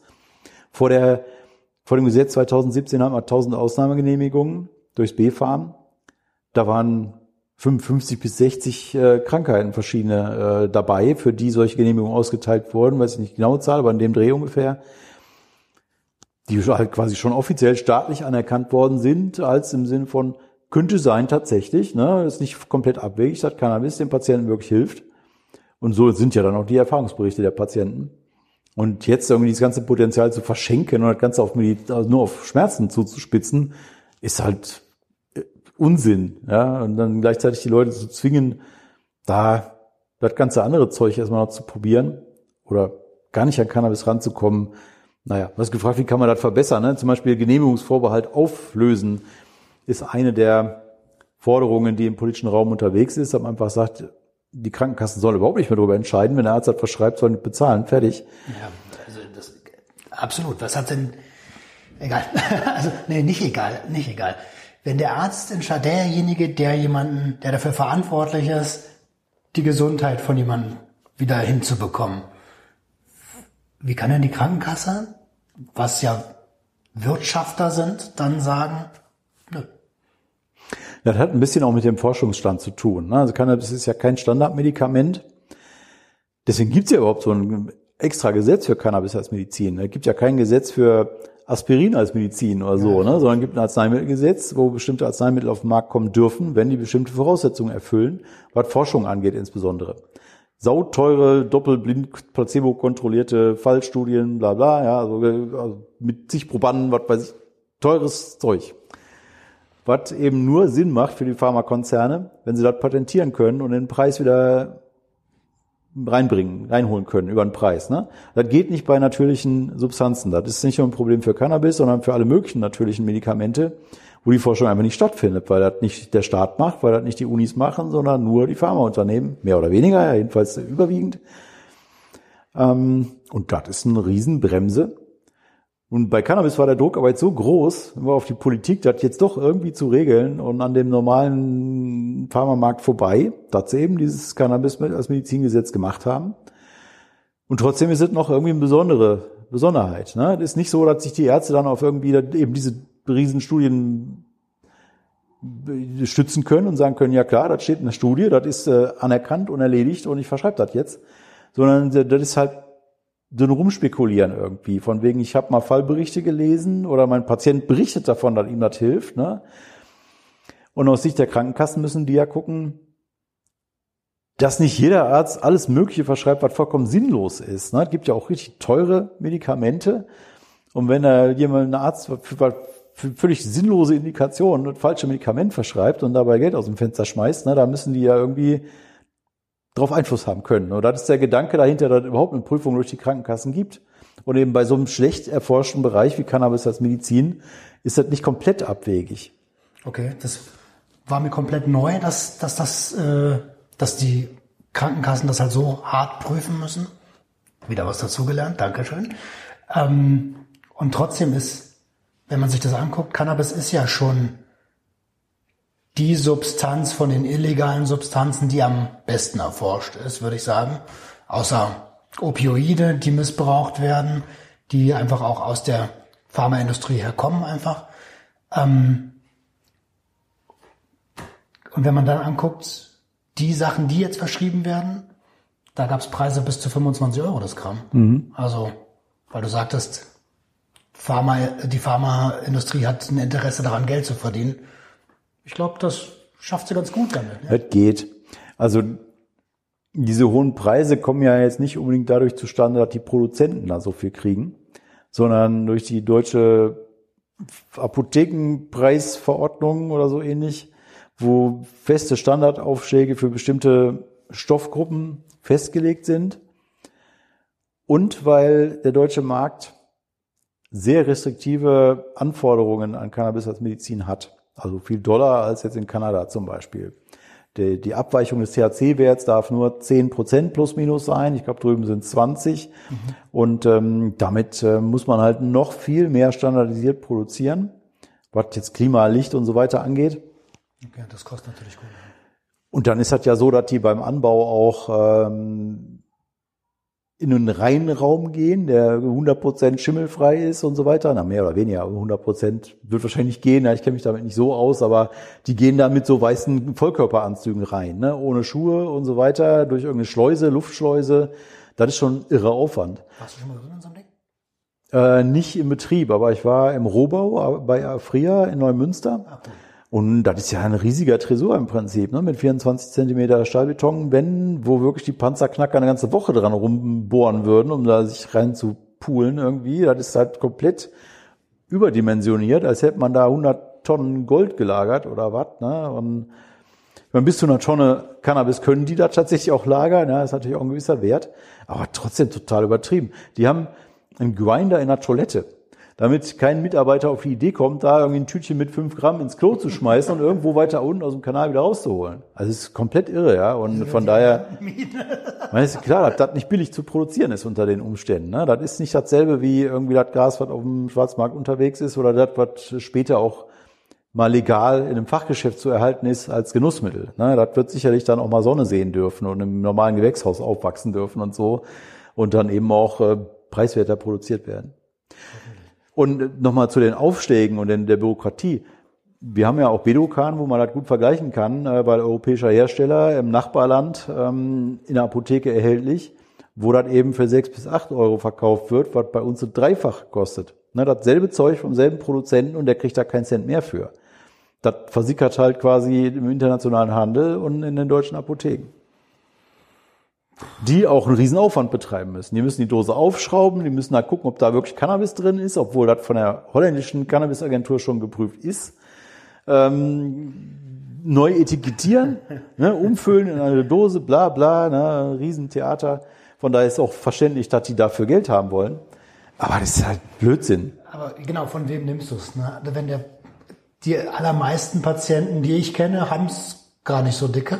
Also wenn sie nicht sogar von von staatlicher Hilfe leben und äh, dass die sich dann ihr Medikament nicht leisten können, ist schon schade, nennen wir es mal schade. Äh, eigentlich nicht tolerierbar. Mhm. Ähm, Thema Legalisierung und Legalisierungsmodelle. Welches Modell präferierst du Und warum? Na, ich würde mir ein paar Highlights von verschiedenen Sachen zusammensuchen, die jetzt schon auch aktiv sind. Aus Uruguay den Anbau, Eigenanbau und die Anbaumodell, also die Clubs da, ne, wie in Spanien auch, äh, CSCs quasi, die äh, Cannabis, Cannabis Social Clubs, mhm. wo halt ja Mitglieder gemeinsam anbauen oder anbauen lassen, die Ernte unter Mitgliedern verteilen, je nach Bedarf. Das finde ich gut, da sehe ich keinen Grund dazu verbieten. Man darf auch Tabak anbauen für den Eigenkonsum in Deutschland. Warum nicht Hanf? Ja, gibt es kein vernünftiges Argument, warum was dagegen spricht. Ähm, aus den USA würde ich mir diese Fachgeschäftestruktur abgucken. Anders als in Uruguay, wo sie ja in Apotheken verkaufen. Ich finde, in Apotheken hat das nichts zu suchen. Christian Lindner hat gerade gestern noch mal gesagt, naja, ist für Legalisierung, Verkauf in Apotheken. Ja, das finde ich doof. Apotheken sollen Medizin verkaufen und nicht Genussmittel. Ja, dann, wenn sie Cannabis verkaufen, sollen sie gefälligst auch Zigaretten und Bier ja, ins Regal richtig. stellen, ja, und äh, ein paar schöne Weine oder so. Ja, das ist Blödsinn, hat da nichts verloren. Absolut. Ähm, Andererseits ist mir das amerikanische Modell dann wiederum was zu kommerziell. Da ist ja auch Werbung erlaubt, ne, mit riesen Werbeleinwänden da irgendwie für Cannabis. Das finde ich nicht sinnvoll, Werbung für Genussmittel, ja, oder ja, diese Hufeisen. Ab, ab, mit Abhängigkeitspotenzial, ja, wie auch immer, auf jeden Fall Sachen, mit denen man vorsichtig äh, umgehen sollte, ne, wo die Leute bewusst mit umgehen sollten und nicht äh, hingedrängt werden sollten. Und aus Holland würde ich mir die Konsummöglichkeit vor Ort angucken, die in den USA wiederum normalerweise nicht gegeben ist. Ne? Da hat man so eine Art Kneipe hat, irgendwie ein kultureller Treff, wo auch gemeinsames Konsumieren dann irgendwie zelebriert werden kann. Ne? Ich habe ja auch eine Eckkneipe, wo man Alkohol trinken kann. Warum soll ich das für Cannabis nicht haben? Ne? Also das sind so die wichtigsten Komponenten, die ich mir dann zusammensuchen würde. Okay. Und ähm, du hast ja gerade schon mal so angedeutet, die, die Hardcore-Kommerzialisierung ist nicht so dein Ding. Wie stehst du zu den Produkten, die in Amerika gerade alle möglichen Cannabis-Produkte mit Rauschwirkung, Lollies, Edibles, äh, ja, Space Cookies. Wäre das was für Fachgeschäfte hier in Deutschland? Das finde ich wiederum gut. Ja, ich würde nicht unbedingt sagen, wir brauchen jetzt um so eine so eine Einschränkung der Produktpalette oder ein Höchst-THC-Wert, der festgeschrieben wird. Da wird ja auch immer mal diskutiert, von wegen, da ist so viel THC drin. Das ist ja gar nicht das Problem. Das Problem ist ja erstens die Zusammensetzung, wie, wie viel CBD ist zum Beispiel zusätzlich drin, was ähm, eine antipsychotische Wirkung hat. Und weiß ich, wie viel da drin ist. Ja, wenn ich weiß, ich habe starkes Zeug, konsumiere ich viel weniger davon. Beim Rauchen ist das ja zum Beispiel auch gesundheitlich fördernd eher, wenn ich nicht so viel Pflanzenmaterial verbrenne. Ähm, Wobei Verdampfen zum Beispiel dann sowieso besser ist, genau. aber eben auch orale Einnahme, rein gesundheitlich, körperlich gesehen, ist orale Einnahme weniger schädlich als Rauchen. Da muss man halt nur mit der Dosierung Bescheid wissen. Ne? Da muss also gerade beim, bei der oralen Einnahme muss halt mit einer vernünftigen Präventionskampagne einhergehen, ne? wo dann im Shop dann auch mal ein Flyer ist, von wegen achte drauf, äh, so und so viel THC pro Kilo Körpergewicht ähm, ist ungefähr die Bandbreite und versuche erstmal am unteren Rand und immer wenn du was isst, solltest du wissen, wie viel da drin ist und wie viel du davon isst, ne? um dann nicht irgendwie so ein Erlebnis zu haben, dass er dich ins nächste Jahrtausend kotzt, so ungefähr. Ja, an der Stelle kann ich flexen, weil an der, ähm, durch den oralen Konsum wird THC zu 11-Hydroxy-THC und das ist wesentlich potenter. Ähm, ja, deswegen oraler Konsum kann dich durch die Decke schießen. Mhm. Ne? Und es wirkt ja auch viel später. Das ist ja auch der Punkt, ne? du, du kriegst halt gar nicht so mit, so wie bei Alkohol halt eher, ne? das irgendwie, du ist lustig, lustig, kippst, kippst, ne? und dann irgendwie eine halbe Stunde später kloppt das dich komplett um. Und so ist das ja bei Cannabis auch, äh, beim Rauchen, also beim Essen auch und beim Rauchen hast du die Wirkung mehr oder weniger sofort und da kannst du gar nicht so überdosieren, merkst du viel schneller irgendwie, was los ist. Von daher muss man damit halt vorsichtig umgehen, aber im Grunde ist nichts dagegen einzuwenden. Die Leute können ja Zeug auch mit nach Hause nehmen und sich dann da Kekse machen oder was. Ne? Das also, wer oral äh, einnehmen will, kann das ja sowieso machen. Also kann ja auch Produkte verkaufen. Hauptsache, ich weiß, wie viel da drin ist. Das ist das Wichtigste. Und Konzentrate wäre dann mal das andere, was jetzt neue Produkte angeht, finde ich auch nicht schlecht. Ja, die Debbing-Szene und so. Ja, von mir aus sollen die Leute debben, ja, warum nicht? Das ist genauso wie mit dem Schnaps. Ich habe, würde, finde auch nicht sinnvoll, Schnaps zu verbieten. Ja, generell sollte man nichts, aber die Leute aufklären halt. Ne? Findest du das, also angenommen, die Legalisierung kommt jetzt. Wie kriegen wir denn die Leute jetzt sensibilisiert, dass sie nicht einfach in die Läden stürmen und ohne Kompetenz konsumieren? Na, erstens machen sie das ja jetzt auch schon. Ne? Also ich gehe davon aus, dass nicht viele Leute in die Shops stürmen, die vorher nichts mit Cannabis zu tun hatten. Ein paar vielleicht, ältere, nicht jüngere, das sehen wir in Kanada, in den USA. Bei den Jugendlichen verändert sich gar nichts, die konsumieren nicht mehr. Wir kommen sowieso nicht in die Shops rein. Die 50 ist in, in Kanada ganz toll. Mhm. Wobei ich habe jetzt noch was gesehen aus Colorado, da sind auch Jüngere, die zusätzlich konsumieren, aber Erwachsene auf jeden Fall. Ne? Eher so 35 aufwärts, wurde in Kanada, dachte ich auch mal eher so na, 40 aufwärts, 50 aufwärts. Ist ja auch klar, ich meine, je, je, je größer der Abstand von der ganzen Geschichte bisher war, in der Alterskohorte, sagen wir mal. Ne? Die Konsumverbreitung ist ja jetzt doch bei Mitte 20-Jährigen viel größer als bei Mitte 50-Jährigen. Und bei denen sind dann schon eher mal welche dabei, die, die keine Bekannten haben, wo sie wissen, ich kann mal eben fragen, ich kriege da innerhalb von 24 Stunden, wenn ich Lust habe, kriege ich mein Gras, so wie das bei Jugendlichen ist und bei jungen Erwachsenen. Das ist ja überhaupt kein Thema. Ähm, und diese älteren Leute haben vielleicht auch jobmäßig mehr zu verlieren, ne? haben so ein dick Standing in der Gesellschaft und so, tolle Jobs und so und wollen da nicht erwischt werden. Ne? Das hat ein bisschen die Hemmschwelle durch die Prohibition vielleicht dann doch da. Die gehen aber in so einen Job, aber das ist keine Risikogruppe. Ne? Ich sage mal gerne, die, die fangen ja nicht an, sich morgens vor der Arbeit die Bon an den Hals zu hängen und dann irgendwie nicht mehr zu funktionieren. Ne? Das ist einfach Blödsinn. Ja. Machen die nicht. Die trinken weniger Wein. So, ist auch in Ordnung dann. Und die Zahlen sinken ja auch wieder. Also in Kanada hat man es ganz toll gesehen. Ähm, die älteren Semester, da ging der Anstieg ja hoch. Und dann hat sich das ganz normal wieder eingepegelt, mhm. weil sie vielleicht gemerkt haben, okay, ist doch nicht meine Substanz. Ja? Das ist der ganz entscheidende Punkt. Das wollte ich gerade sagen.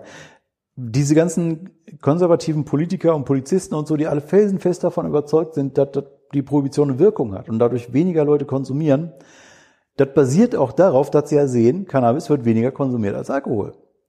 Und die denken, wenn man Cannabis legalisiert, dann wird ja genauso viel Cannabis konsumiert wie Alkohol. Und das glaube ich nicht, weil Cannabis mehr Leuten nicht gut bekommt. Im Sinne von, dass denen das gefällt, die Wirkung.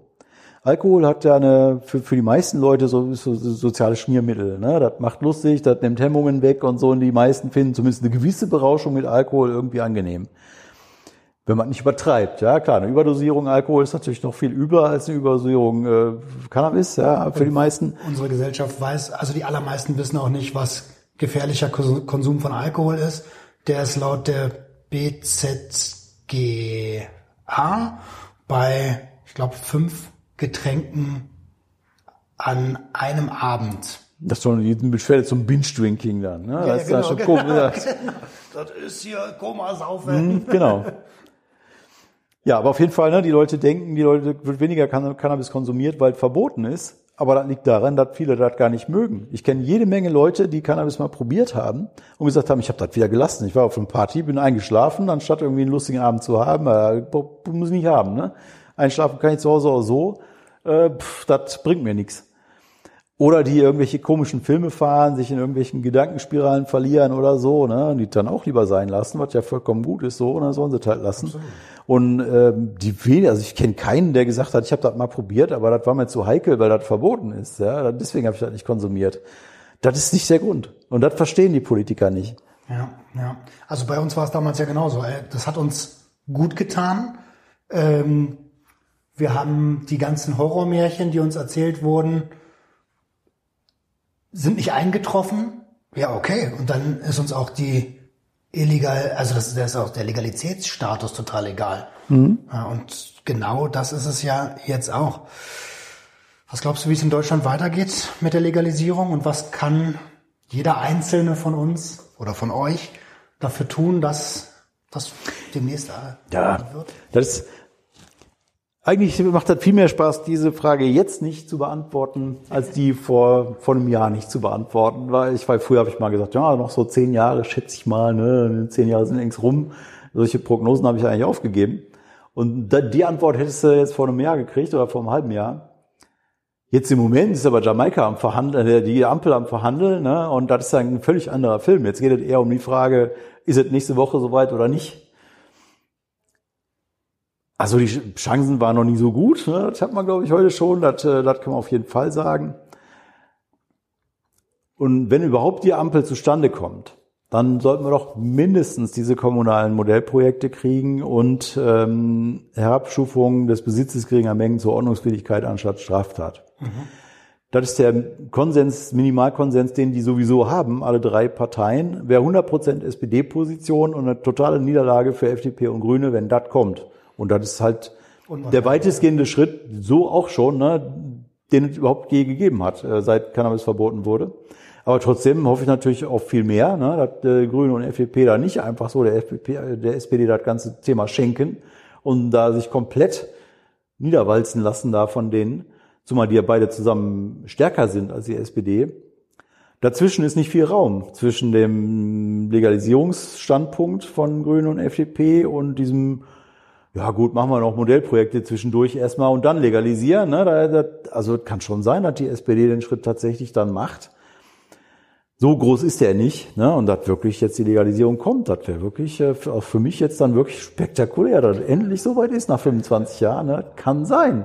Das ist nicht abwegig und eigentlich ist es sogar naheliegend. Der einzige Grund, wieso ich da Respekt vor hab vor so, einer, vor so einem Gedanken, ist, dass wir dann der dritte Staat der Welt wären, die das machen nach Uruguay und Kanada. Ne, das sind die einzigen Nationalstaaten, die bis jetzt komplett durchreguliert haben. Mhm. Die US-Staaten sind ja keine eigenständigen Staaten, die Holländer haben nicht vernünftig reguliert und so weiter. Ist Deutschland so progressiv? Das wäre wirklich eine Aufbruchskoalition, muss man echt sagen. Die nennen sich ja so, die verhandeln jetzt so im Sinne von, ne, nach 16 Jahren konservative Regierung und Merkel würde jetzt Zeit für einen gesellschaftlichen Aufbruch und wir sind die Koalition dafür. Und an dem Punkt wäre das dann wirklich so. Absolut. Also ich meine, es gibt ja auch gerade bei FDP ist ja immer wieder auch ähm, die Rede von, wir müssen innovativ sein, wir müssen Vorreiter sein. Weltweit sind wir hier schon nicht, aber je früher wir da dabei sind, desto mehr Möglichkeiten hat auch Deutschland wirtschaftlich. Hoffen wir, dass es passiert. Deine Worte eine Chance haben wir schon komplett verpennt. Also bei Cannabis als Medizin, da waren wir sehr früh dabei, 2017.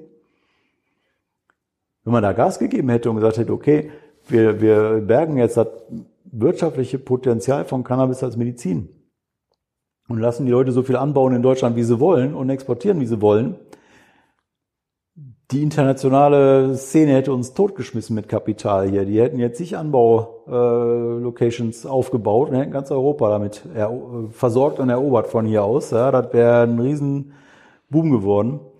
Und das hat die Regierung halt komplett totgeschlagen äh, mit diesem Bürokratismus, den sie da veranstaltet haben und dieser Minimenge, die sie da ausgeschrieben haben, ne, dann haben die sich halt woanders hin orientiert und jetzt sind die Riesenanlagen in Dänemark, in Portugal, auf dem Balkan, überall nur nicht hier. Schauen wir, was kommt. Also ich glaube, auch wirtschaftlich ist der Zug noch nicht abgefahren, weil drittes Land der Welt. Was ähm, Genussmittel angeht, hätte man noch mal die Chance, irgendwie vorne dabei zu sein. Absolut, absolut. Ähm, ich weiß nicht mehr, wie lange die Akkus von den Kameras durchhalten. Deswegen habe ich noch zwei kleine Geschichten. Ähm, wie siehst du die Schwierigkeiten mit dem Schwarzmarkt? Wenn der, meinst du, der übergibt einfach so kampflos dem legalen Markt sein Produkt? Natürlich nicht. Also das sind halt ähm, gelebte Strukturen, äh, wo ein riesen Wirtschaftspotenzial drinsteckt. Ja, das ist ja da, der Markt, der ist ja nicht neu, wie die Polizei da manchmal so tut oder manche Politiker ja, von wegen, wie kann man denn jetzt noch eine neue Problemdroge neben die anderen legalen Problemdrogen nur zusätzlich, das ist ja, das ist ja da. Also, Liebe Grüße, Frau Ludwig. Ja, genau. Ähm, der Markt existiert. Wo wollte ich jetzt drauf? Schwarzmarkt. Ne? Die, Klar, der wird natürlich Verharrungskräfte haben. Der wird da weiter Geld verdienen wollen, weiterhin Umsatz machen wollen. Und das Angebot erstmal bereithalten. Ne? Die Frage ist eher, bricht die Nachfrage zusammen für die? Und das ist eine Preisfrage im Wesentlichen. Das ist eine Frage, wie hoch mache ich die Steuersätze? Und auch so ähnlich wie bei Cannabis als Medizin, wie hoch drehe ich die Schraube, was irgendwelche Anforderungen ans Produkt angeht, ne? was ähm, Produktionspreise erhöht. Aber vor allen Dingen geht es um Steuersatz. Und wenn ich den moderat mache, so oder der vielleicht so ein Euro über dem Schwarzmarktniveau liegt. Ich glaube, das würden die meisten Konsumenten sogar noch akzeptieren, wenn sie dafür mit einer vernünftigen Reprodu also reproduzierbaren Auswahl bedient werden im Sinne von die gleiche Sorte ist immer wieder da. Ne, dass ich dann wirklich auch mal gucken kann, weil was ist denn jetzt die Sorte, die mir gut bekommt und ich kann die auch nochmal kaufen ne, und nicht jedes Mal irgendwas anderes angeboten kriegen, mhm. wie das jetzt ist. Und ich weiß, das ist sauber, da ist kein Schreckmehl drin, da ist kein Chemiezeugs drin, da irgendwie kein, kein Düngerrückstände, keine Pestizide. Das ist, wenn man weiß, das ist sauber, ein Euro-Programm wird den Leuten das wert sein. Also Deutschland ist ja ein sehr qualitätsbewusstes Land, auch wenn, also bei manchen Produkten, bei Nahrungsmitteln eher nicht so, äh, noch nicht. Mhm. Ähm, aber ich kann mir auch gut vorstellen, dass also ein Euro auf jeden Fall. Da, da bin ja. ich sofort bei. Und dann hat man ja den Risikoaufschlag. Ne? Der Dealer, den die jetzt haben wollen, weil sie ja potenziell in den Knast gehen und allen möglichen Ärger kriegen, wenn sie da in dem Geschäft unterwegs sind. Deswegen wollen die höhere Margen haben, logischerweise. Das fällt weg. Das ist der Bereich, den man wegversteuern, wegbesteuern kann und dann nur noch den normalen Gewinn eines normalen Unternehmers übrig lässt. Insofern kann man durchaus auch winken dem Staat mit Steuereinnahmen, dass das irgendwie in, in relevanten Mengen Geld in, ähm, den Staatshaushalt pumpt, was ja gerade jetzt äh, auch bei den Koalitionsverhandlungen vielleicht interessant ist, gerade nach den Corona-Schulden, da ein bisschen Geld reinzuholen. Äh, ja, wo war, was war die Frage? Genau, Schwarzmarkt. Ja. Äh, wenn ich das so einspiegel mit dem ähm, Preis, mit den Steuereinnahmen, da ich konkurrenzfähig bin, dann wird der Schwarzmarkt da auch äh, verdrängt werden. Und in Kanada, ja, da höre ich von Drogenbeauftragten bis Polizei, die jetzt alle sagen, ja, man kann, das ist alles gelogen, man verdrängt den Schwarzmarkt gar nicht, ne, da ist jetzt immer noch Schwarzmarkt. Das stimmt so nicht. Also selbst wenn es nur ein Prozent Verdrängung gewesen wäre, ja, dann ist das schon ein Prozent weniger Schwarzmarkt, ne, der weg ist einfach bei denen.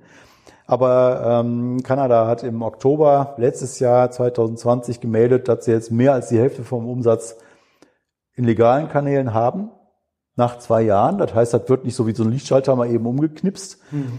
Das dauert eine Weile, zumal in Kanada ja auch nicht sofort überall Shops verfügbar waren und Ware überhaupt. Ne? Da muss ja alles erstmal einspielen. Da gab es Provinzen, die haben nur Online-Handel zugelassen. Da gab es gar keine Shops. Ähm, und dann ist ja auch klar, dass das nicht sofort geht, ne? dass das einen Moment dauert.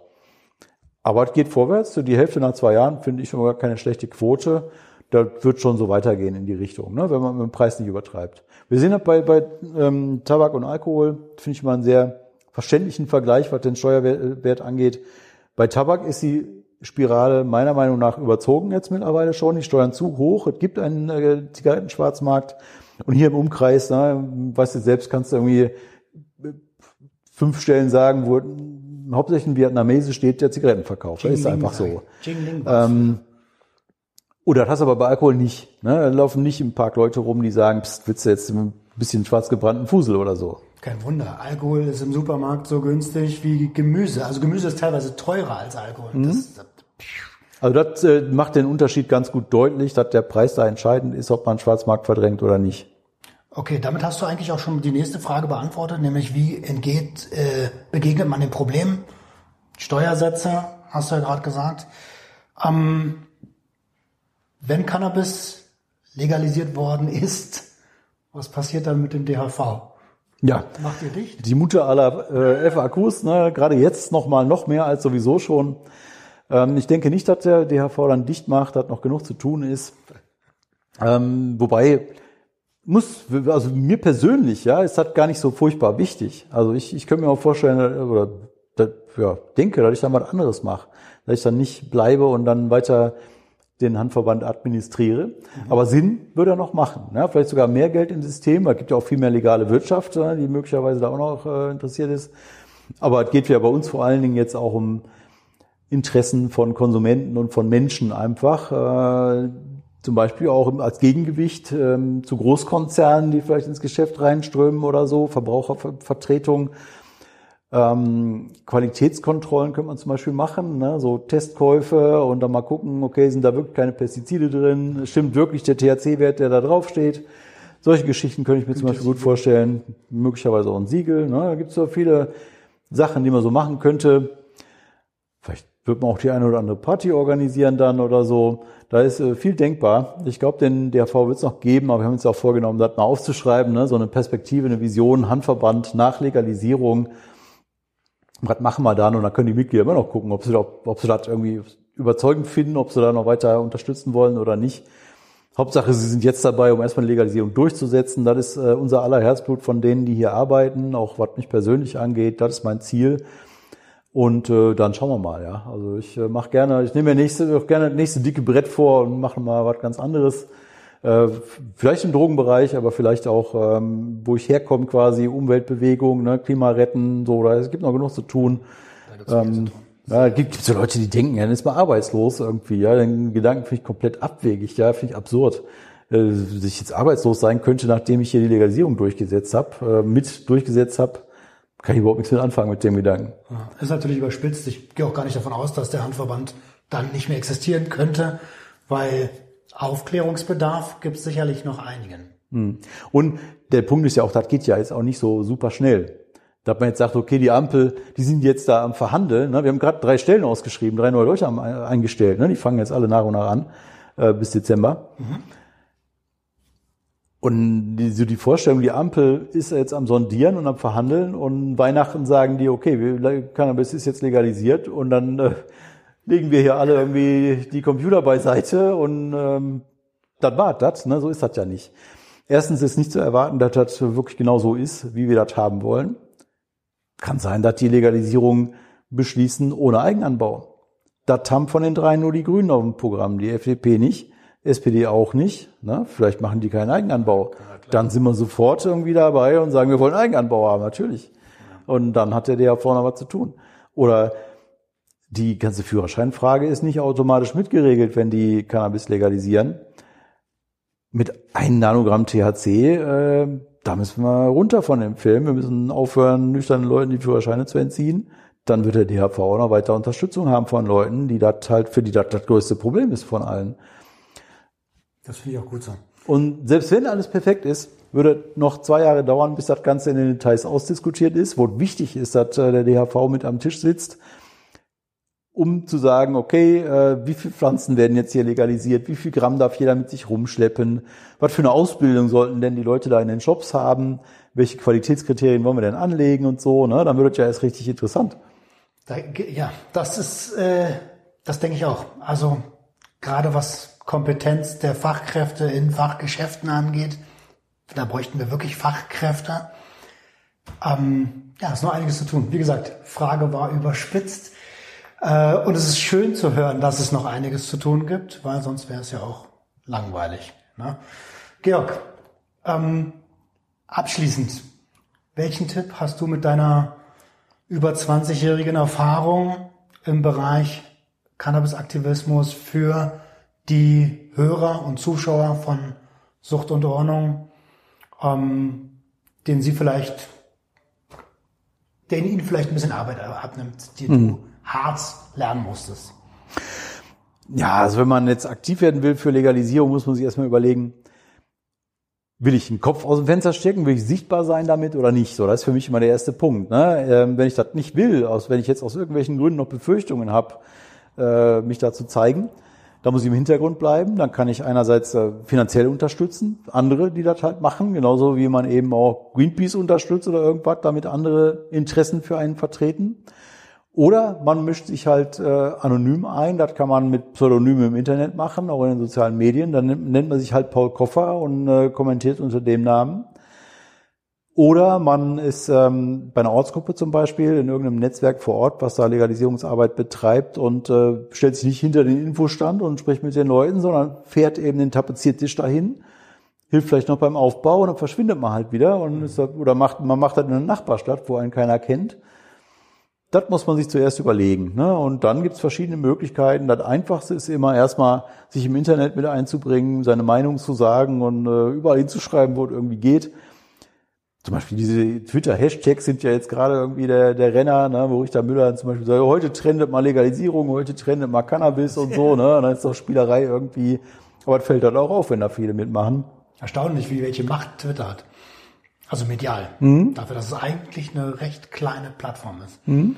Naja, so was halt, ne, und ich glaube auch jede Zeitung, wo ein Bericht erscheint, mal was weiß ich, FAZ hat heute gerade wieder einen Artikel veröffentlicht, ganz böse über Cannabis, wie gefährlich das ist und hat Legalisierung führt äh, in die Hölle und so. Einfach da mal kurz die Meinung hinterlassen, ne? und wenn das viele machen, dann kapieren auch die Medien, was die Leser wollen, oder bei diesen ganzen Umfragen, die die Seiten regelmäßig machen, irgendwelche Medien, und dann feststellen, oh, 80 Prozent unserer Leser 87 Prozent sind für Legalisierung. Das ist interessant, weil sollten wir unsere Strategie mal ein bisschen ja. ändern, ne? so wie, wie wir das ganze Thema begucken. Das sind alles keine Impulse, die uns vorwärts bringen. Supi, dann glaube ich, dass das ein perfektes Schlusswort war. Ihr Lieben, unten in der Videobeschreibung findet ihr natürlich den Link zur Webseite des Deutschen Handverbandes, ähm, aber auch zu Lieb und zum Schildower Kreis. Ähm, und wenn ihr Mitglied werden wollt, dann findet ihr auf der Seite auch den entsprechenden Weg dorthin. Ich bedanke mich recht herzlich, Georg. Danke auch. Und wir hören uns beim nächsten Mal wieder. Ciao, ciao. Tschüss.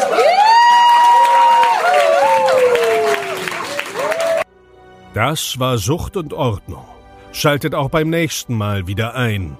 Wenn ihr Anmerkungen habt oder selbst zu Gast sein wollt, um mit uns über euren Konsum zu sprechen, schreibt uns gerne jederzeit. Und wenn es euch gefallen hat, folgt uns auf Facebook und Instagram. Bis bald bei Sucht und Ordnung.